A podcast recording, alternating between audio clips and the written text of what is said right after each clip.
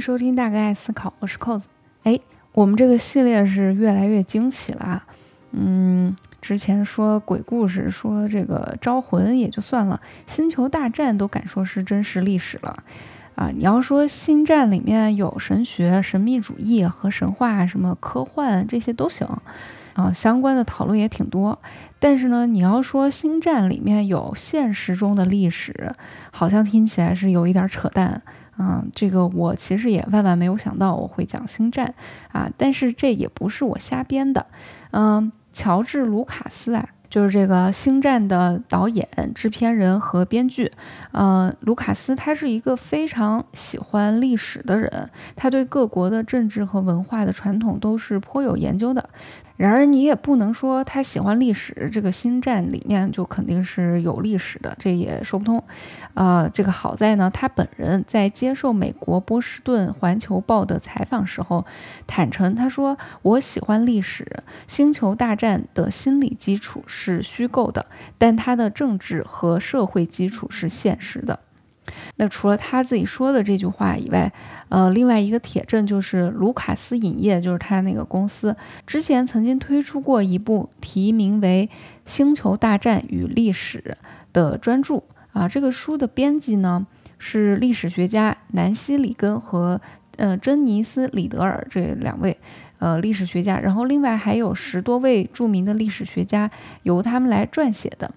啊。最重要的是这本书呢。它是经过了卢卡斯本人亲自对书稿的审查和校正的，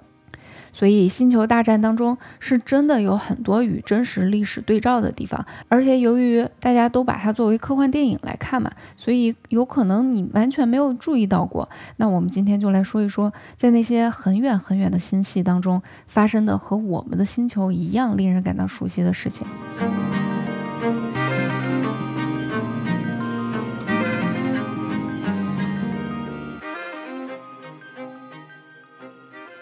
首先要说的是纳粹德国，这个可能有一些朋友呢也看出来了。这个《星球大战》里面的帝国冲锋队啊，或者是也有我看网上有呃中文有各种名字的，叫风暴兵、暴风兵、白兵，呃都有，就是那些克隆的呃克隆人，然后他们都穿着一样的白色盔甲的士兵，嗯，肯定见到过。那这个概念呢，其实来自于纳粹德国，你不要觉得很牵强。因为其实，如果是英文或者德文观众，呃，或者可能其他拉丁语系的呃观众，都会立刻注意到他们的这个名字啊，和保卫纳粹的有一个部队的名字是一样的。星战里面的帝国冲锋队呢，叫做 Storm Trooper，而德国纳粹的风暴突击队叫 Storm Top，就是德语里面的 Storm Trooper。那这个就完全不是暗示了，就是它完全名字都是一样，按照这个原型给设计的。帝国军官的制服、毒气面罩，甚至是达斯维达的头盔，都是类似于二战当中德国军队成员所穿的那些衣服。尤其是在最早拍的那一版《星球大战》三部曲，也就是卢卡斯自己亲自指导的那三部曲里面，很多的设计和画面都非常像。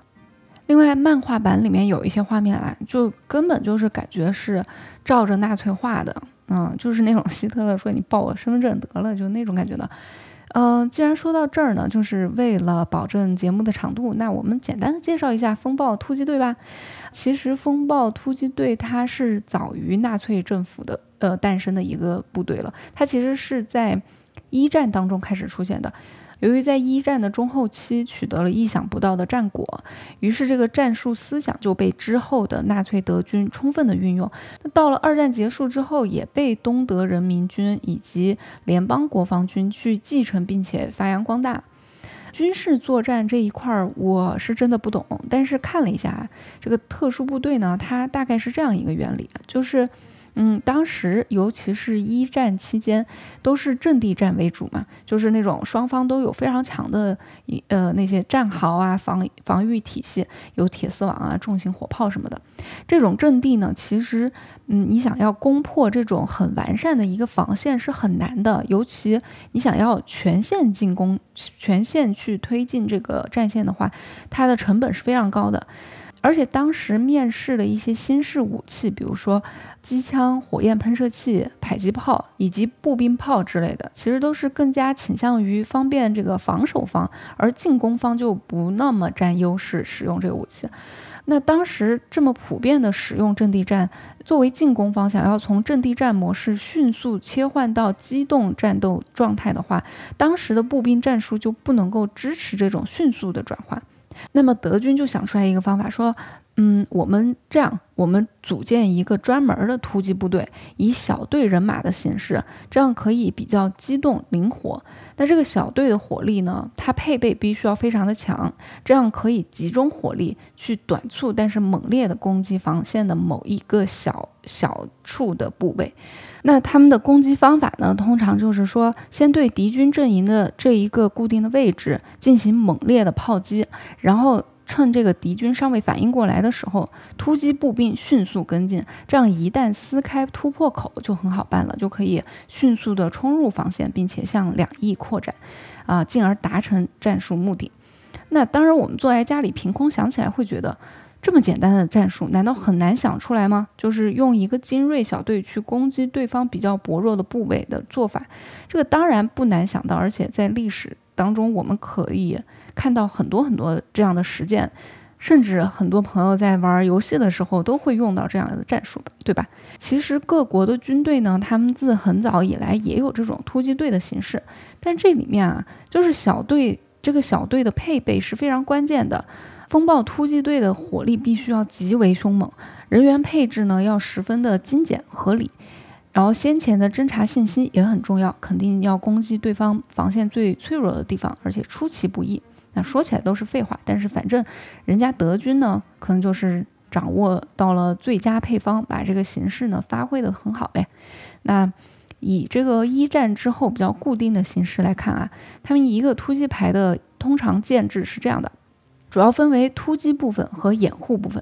嗯。接下来就有点催眠啊！突击部分是由一到两个突击组构成的，每个突击组包括一个三人的突击小组，嗯，配备手雷和突击步枪；另外一个三人突击小组配备榴弹抛射武器。一战的时候是用的迫击炮，主要任务就是在于压制突击方向上的敌军，这个主要方向上的敌军。那另外还要一个俩人的爆破组，有时候可能两个突击队只有一个爆破组。另外，掩护成分呢，通常就由副排长指挥，配备这个重武器，一个俩人的狙击队，配有光学瞄准狙击枪，一般是分开行动。呃，两个两人的机枪组，用于压制突击方向以及两翼的敌军。那除了突击部分和掩护部分以外，剩下就还有传令兵啊、通信员啊、补给组啊、医疗组啊，在特殊情况下呢，还会配备这个反坦克组。那除了这个风暴突击队的名字以外呢，银河帝国主要用的三种颜色，黑色、白色和红色，同样也是纳粹党血旗的颜色。那除了这些设计以外，从情节上来说，帕尔帕廷也就是带领这个军队一方的，呃，就是整个故事里的大反派。他是从银河共和国的议员做到议长，然后再篡位做了银河帝国的皇帝。他的这个政界仕途啊，跟阿道夫·希特勒也非常类似，从党魁到总理，然后再到总统的位置呢，也是靠政治手段，没有举办选举，而是通过一个暂时的法案把权力授予了总理。啊，从而就成为了元首，就也算是一个篡权吧。这个地方确实是挺类似的。帕尔帕廷甚至使用过一些希特勒的言论，在《星战三：西斯的复仇》里面，嗯，帕尔帕廷在参议院为银河帝国揭幕的演讲当中就说：“我向你们保证，帝国将持续一万年。”这个话也是和希特勒经常说的这个千年帝国是非常类似的。嗯，另外，一九七七年原版的《星球大战》的最后一幕，莱娅公主向反抗军英雄卢克天行者和汉索罗，呃，颁发这个奖章的时候，士兵们就在两边立正站齐。这个和莱尼里芬斯塔尔一九三五年的一个宣传片《意志的胜利》这个宣传片当中他拍摄的，呃，纽伦堡大规模的纳粹集会是非常相似的。我可以把这个宣传片和。嗯，星球大战的这个场景贴在下面对比一下，大家可以看一看，真的是非常像。这些相似之处啊，延续到了续集的三部曲里面，也就是迪士尼买过来之后新拍的这个三部曲里面。嗯，一些粉丝就认为这个第一秩序就是 First Order，嗯，这个是星战里面的一个军事独裁组织，他们就认为这个第一秩序呢与现代的新纳粹运动是很相似的。这个第一秩序啊，它在电影里面是。嗯，相当于是说，银河帝国的势力逐渐消亡之后，帝国的残党呢就建立了这个第一秩序，并且在三十年间秘密扩张，然后重新集结的这个这么一股力量。指导新拍的三部曲的这个导演 J.J. 艾布斯，他就在接受采访的时候说，他有将第一秩序想象为纳粹的第二次起义。他在接受采访的时候透露，就说第一秩序正是受前党卫队成员组织奥迪萨的启发而创造的。嗯，据称啊，这个奥迪萨就是一些党卫队的军官，他们在二战即将结束的时候逃亡到了阿根廷，并且在布宜诺斯艾利斯建立了一个纳粹逃亡组织，然后代号就叫奥迪萨，它是德文里面前党卫队成员组织的一个首字母缩写。但其实史学家也去考证了一下，发现这个说法呢是都市传说的成分居多，还不能证实真的有这么一个组织。不过这个不管是真的也好，传说也好，它都给很多的文化作品提供了灵感，很多的电影啊、小说都有涉及到这样一个纳粹的流亡组织，其中当然就包括了《星战》。嗯，J.J. 埃布斯在接受采访的时候，他说。这一切都可以讨论。如果纳粹都去了阿根廷，然后又开始重新凝聚起来，会发生什么？会诞生出什么？嗯，第一秩序这样一个团体真的会崇拜帝国吗？会把帝国的事业当做未完成的事业吗？韦德，呃，就是那个黑武士，韦德会成为一个殉道者吗？还会有需要去克服那些未完成的事吗？啊，就这么想下去，确实也是挺有意思。就是艺术作品总是能够给我们这样的空间去遐想，去探讨人类到底是怎样一个群体。但是刚才说到帕尔帕廷的仕途，虽然说是和希特勒很类似的，也有人说是像拿破仑，反正就是独裁者嘛。但是这个邪恶的大反派人物的塑造，其实它的直接灵感，嗯，是来源于一位美国总统。嗯，那肯定是一位邪恶的总统。不知道你先想到了哪一位？你可以在下面留言告诉我。根据电影历史学家 J.W. Rinsler 的关于《星球大战》的制作过程的一本书里面，他就记录了在1981年，嗯，开一场这个电影故事会议的时候，就有人问到说，帕尔帕廷皇帝是不是就是绝地武士？呃，卢卡斯本人他就回答说，不，他是一名政治家。他的名字叫理查德·尼克松，他颠覆了元老院，终于上台成为了帝王，真是太邪恶了。但他假装是一个非常好的人。那除了这句话以外呢，在2005年发表在芝加哥论坛报上的一次采访里面，卢卡斯也说到，他说他最初设想《星球大战》是对尼克松总统任期的反应。他说。这真的是关于越南战争，那是尼克松试图竞选第二个任期的时期。这让我从历史上思考民主是如何变成独裁的，因为民主没有被推翻，而是被送走了。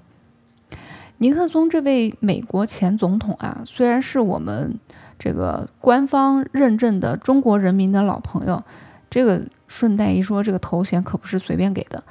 嗯，但是呢，他在美国大众的心目当中形象其实确实不太好，大概是一个老谋深算、非常聪明、有手段，同时又道德低下的人。而卢卡斯所说的这个尼克松试图竞选第二个任期的时期呢，正好就是水门事件刚刚被抓到爆出来的时期。水门事件这段历史就太著名了，细节我就不赘述了。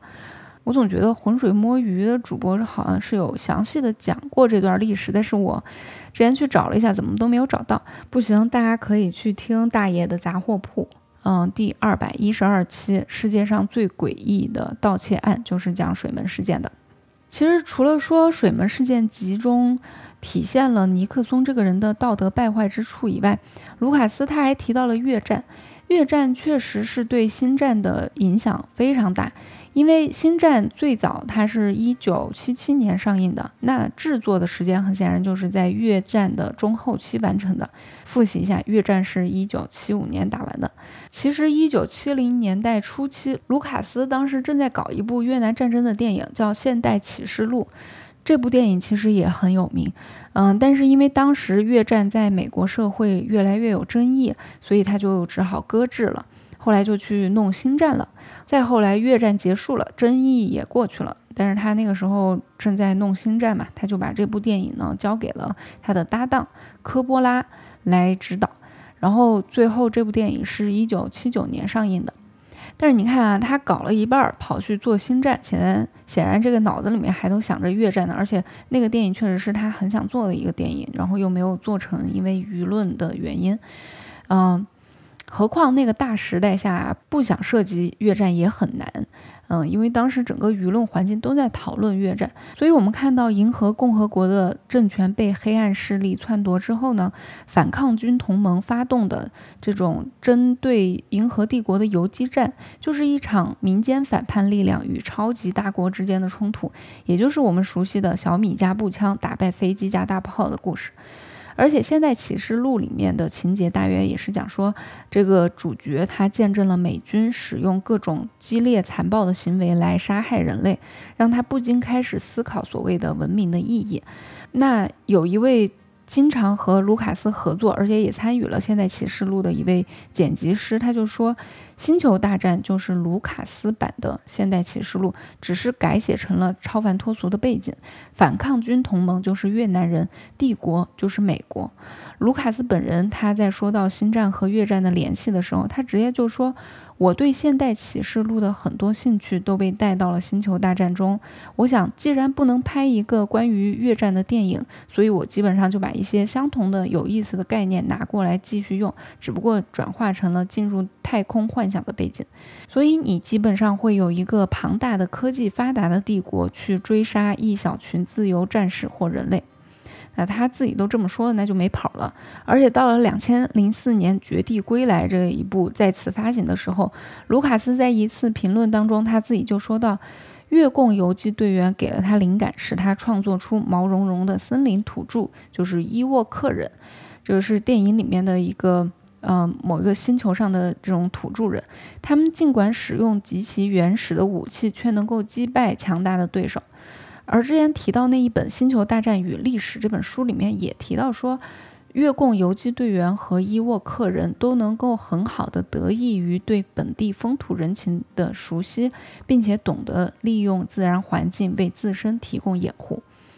那除了越战这样一个很也算是比较主要、比较明显的一个主题以外，《星球大战》也让很多人想起了古罗马。尤其是它里面的政治机构，比如说参议院、共和国和帝国，以及新战当中有一些人的伪拉丁名字，就是它看起来像是拉丁语那个组合，那个字母的组合像是拉丁语，但是其实拉丁语里面没有这样的名字，就叫伪拉丁名字。嗯，他们的那些角色的伪拉丁名字和古罗马的名字是非常接近的。比如说，像是晚期罗马共和国有一位元老院的议员叫布鲁图，拼写是 Brutus，而这个银河共和国历史上就有一个议长叫 Brutus。另外，罗马历史上还有一个政治家叫阿格里帕 Agrippa，而这个银河议会它也有一个前任议员，也同样的名字叫阿格里帕 Agrippa。引用一位圣母大学的一位历史学副教授。Tony King 的说法特别点名，是因为如果你要抬杠，就找他去，不要找我。嗯，根据他们学校页面对他的简介，他是专精研究希腊和罗马文学与文化在现代科幻小说和幻想小说电影中的体现的，那这个方面的世界领先研究者。所以，那我觉得他可能就是最适合引用在此处的人了。所以，据他的说法呢。科幻小说当中出现以罗马帝国为蓝本的银河帝国，其实最早是在阿西莫夫的基地系列里面的。后来卢卡斯就沿袭了这个传统，也沿袭了很多的政治术语。那除了这些名字以外呢？从民主的银河共和国到独裁的银河帝国，这个过渡呢，也反映了古罗马的一个情况。就是人家是走向共和，他是走向帝制。嗯，《新战与历史》这本书里面他自己也说了，很明显，卢卡斯历史的基本结构源于罗马共和国的衰败和随后的君主制建立。那这么一说呢，真是还挺像的。只不过凯撒大帝和乌大维爷俩呢，就对应了帕尔帕廷一个人。你看，凯撒也就是帕尔帕廷啊，他们。这个打完胜仗回来之后呢，获得巨大的声望，然后人们就把他当做英雄，他就准备竞选执政官。但是元老院呢，就怕他的权力扩张，于是要求他放弃军职和这个呃军权和官职。那凯撒又不愿意，于是这个马克安东尼就也就是对应的电影里面的安纳金天行者。后来，呃，改名字叫达斯维达，他就从中调停，结果被元老院驱逐。于是安东尼就铁了心对凯撒忠诚，加入了凯撒的这个军队。那安纳金天行者也是选择加入了黑暗面嘛，对这个帕尔帕廷非常的忠诚。凯撒后来呢，就正是依靠强大的军队，攫取了罗马共和国的实权，并且大杀反对派，成为了独裁者。罗马共和国最终在他的养子。呃，屋大维的手里被改造成了罗马帝国。那在星战里面呢，帕尔帕廷呃控制了克隆人大军，成为了共和国的军事巨头，然后就清洗了他最强的反对势力，就是绝地武士团，然后进而呢依靠军权将银河共和国改造成了银河帝国，同样是从共和走向了帝国。这么一捋，你是不是觉得也确实挺像的？除了故事梗概啊，最早的三部曲当中还存在一些和古罗马非常相似的场景，尤其在前传当中是最为突出的。而且《星战与历史》这本书里面，他们自己也说了，那部星球上的这个建筑类似于罗马帝国的建筑，而第四部《星战：幽灵的威胁》当中的呃战斗舱竞赛呢，也和罗马帝国的战车竞赛是非常像的。另外，星战里面还有一群就是主角吧，嗯，大家都非常熟悉的就是绝地武士，他们是在银河共和国去保卫和平与正义的这种一一小撮精英的绝地武士，有一些人呢。觉得跟日本武士和少林僧侣是比较相似相似的，好像有一点东方的味道。但是他们的这个秩序制度啊，和这个圣殿骑士团是非常相似的，而且名字也有点像嘛，都是骑士，都是 knight。嗯，绝地武士叫 Jedi Knight，然后这个圣殿骑士团呢叫 Knights Templar。嗯，这个圣殿骑士团它是中世纪的修道院的这种军事秩序。就和绝地武士非常像，《星球大战与历史》这本书里面自己分析也说，圣殿骑士因为他们的朴素、献身精神和道德纯洁性，而被认为高居于其他的军事组织之上。和绝地武士一样，他们在军人和修道士的双重身份下安贫乐道。史料记载，一个由十二位成员组成的长老会及其推举的会长领导着圣殿骑士团。那绝地武士的服装呢，也比较接近基督徒的武装僧侣所穿的那种戴帽的白色长袍，而且他们两者都信守这种朴素、纯洁和顺从的教条。那圣殿骑士团可能大家都有所耳闻，大概就是一零九八年的时候，十字军攻占圣地耶路撒冷。之后就有众多的基督徒就长途跋涉前来朝圣，但是这个朝圣的路途上啊，就是充满各种险恶，他们经常被屠杀、被抢劫，就是各种，呃，非常的危险，治安不好。于是大概就是一一一九年的时候，不是我结巴，就是三个一，嗯，有两位法国贵族呢，他们就提议成立了一个修士会。用来保卫这个朝圣者的安全，那耶路撒冷的国王也同意了，那就行吧，就允许他们以圣殿山上的一个清真寺来作为根据地。传说这个寺啊，它就建于昔日的所罗门圣殿的废墟之上的。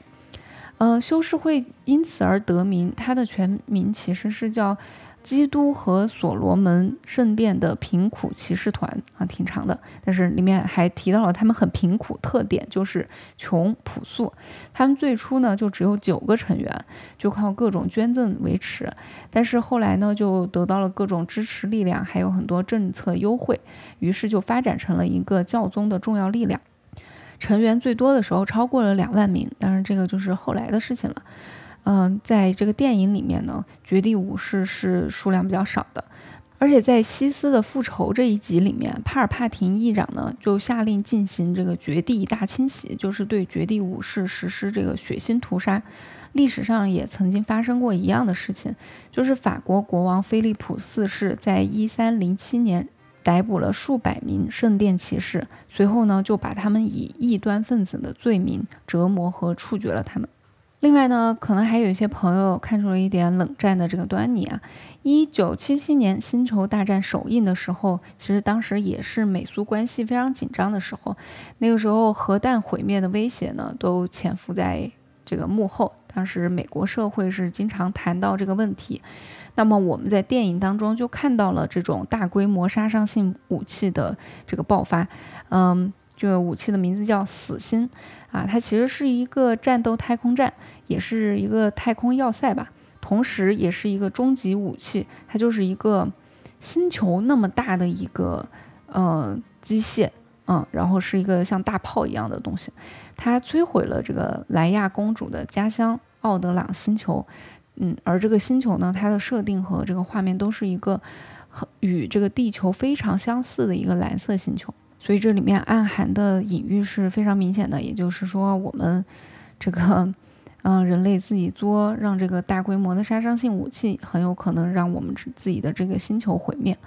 那说到冷战，更有趣的说一点，嗯，题算是题外话吧，就是不是说历史当中的故事，而是说作为。科幻故事的这个星球大战，它也反过来对历史呢自身去施加了一些反作用力。就是上个世纪八十年代的时候，美国媒体就开始使用星球大战作为里根政府所提倡的战略防御计划的绰号，而这份计划就是美国它会使用激光武器来对抗来袭的苏联核弹。那听起来就非常像这个星球大战里面死星这么的一个设定啊。而且星战反过来影响真实历史也不止这一次哈。美国陆军里面有一位就是毕业于高级军事学院的野战级军官，呃，叫做莱文沃斯堡，嗯，他就被称为绝地武士。二零一一年，海豹突击队六队在巴基斯坦执行了任务，杀死了本·拉登的时候，《纽约时报》就大肆宣扬海豹突击队是美国的绝地武士。其实这个。说起来有点讽刺，就是卢卡斯他虽然自己是美国人，但是他作为一个思想自由左派的一个创作者吧，就很多地方他其实都在讽刺美帝国主义的这种邪恶和欺负弱小。结果美国军方呢还这么爱用他创造的角色来标榜自己，感觉还挺讽刺的。其实对于星战里面，嗯，讲提到或者是。呼应的历史事实的相关解读非常的多，不管是他们官认的，就是我今天讲到的一些，相当于是卢卡斯自己承认，或者是他校正过的书里面承认的，还是说一些网友、一些民间的解读，这一类的说法都是非常多的。比如说，还有一些啊，呃，卢卡斯他自己也承认的，就是在电影里面封锁了纳布星的一个贪得无厌的贸易联盟。它的原型呢，其实就是十七世纪英国和荷兰先后成立的两家东印度公司。那他们是拿着政府那里获得的特许状，然后有自己的私人武装，甚至是可以自己发动战争、建立殖民地。那这个贸易联盟呢，在电影里面差不多也就是这样一个状态。另外，电影里面还有奴隶制啊，它也是映射的这个美国内战。然后还有阿索卡塔诺。就是一个动动画样貌的一个女性角色，她的原型呢，据说是呃圣女贞德。然后还有很多人认为，这个义军反抗银河帝国，其实影射的是美国人击败英帝国主义的独立战争啊。你看这个时候反过来，又美帝国呢又变成了义军这一方，就非常的神奇。反正等等等等吧，就是有各种各样的解读，嗯。在科幻流派方面啊，《星球大战》它其实是属于太空歌剧，就是 space opera，或者有翻译的是宇宙史诗，就是这一个流派，它属于科科幻文化里面的一个分支。那这一类的作品呢，通常都是重在强调故事的戏剧性，而不是像那种硬科幻啊，强调科学理论上的合理自洽。所以大家也真的不用带着科学精神去硬杠啊，因为这个太空歌剧类的科幻作品，它当中它通常会直接把现实的故事呢，就嗯放到外太空的架空背景当中去演，所以这一类的科幻作品。会向历史取经就不奇怪了。片中人物的言行啊、思想啊，以及社会形态等各方面因素，都会呈现出很明显的这种历史感。呃，其实历史故事啊，毕竟和所有的故事都一样，它可以发生在古罗马，可以发生在清朝，可以发生在川普政府时期，它也可以发生在地球上，可以发生在火星上，甚至是遥远的异次元星系。就像卢卡斯，因为他不能制作一部越战片儿，于是他就把星战作为表达的出口，制作了一部这种披着科幻外壳，但其实是一个越战故事的一个电影。所以，如果是在节目一开始困惑为什么科幻电影会有真实历史可讲的朋友呢？不知道听到这里有没有解决您的困惑？如果您还是觉得《星球大战》这样一部毕竟是鸿篇巨制嘛，它里面环节众多，因此它可以无论嵌套到什么时代背景下，或许都能够找到一些共同点。哪怕是说你把这部七十年代的作品套到现在当下的世界当中，说不定也有一些影射。嗯，那么这样的说法呢，就说明它不是在讲真实的历史。嗯，那如果这样说的话，其实我觉得反而它比还原历史故事本身还具有历史性的这种深意。因为你想，当你发现一件事情，它可以发生在古代、现代，也可以发生在未来的时候，你忽然就会感慨，就是太阳底下无新鲜事，真的就是这样。即使是银河帝国，或者是说银河共和国。它早就已经实现了什么空间跳跃啊、虫洞这种穿越啊，在能源的使用上面似乎也是非常高端的。就是因为在电影里面，它好像能源没有提到能源问题，能源是无尽的一个状态，而且整个银河系都遍布了文明。但是人世间无非还是那点儿争权夺利、勾心斗角，或者是为了意识形态而打打杀杀的事儿。虽然你知道这是一个虚拟的故事，或许再过几千年并不会是像电影里面那样。然而，我们回看历史，人类好像确实在这方面，就是价值取向或者说这种人性呃的精神方面，并没有什么进步和改变。所以，未来是否会更好呢？也让人挺怀疑的。好啦，今天的节目就说到了这里。嗯，虽然结局有一点悲观，但是愿原力与你同在。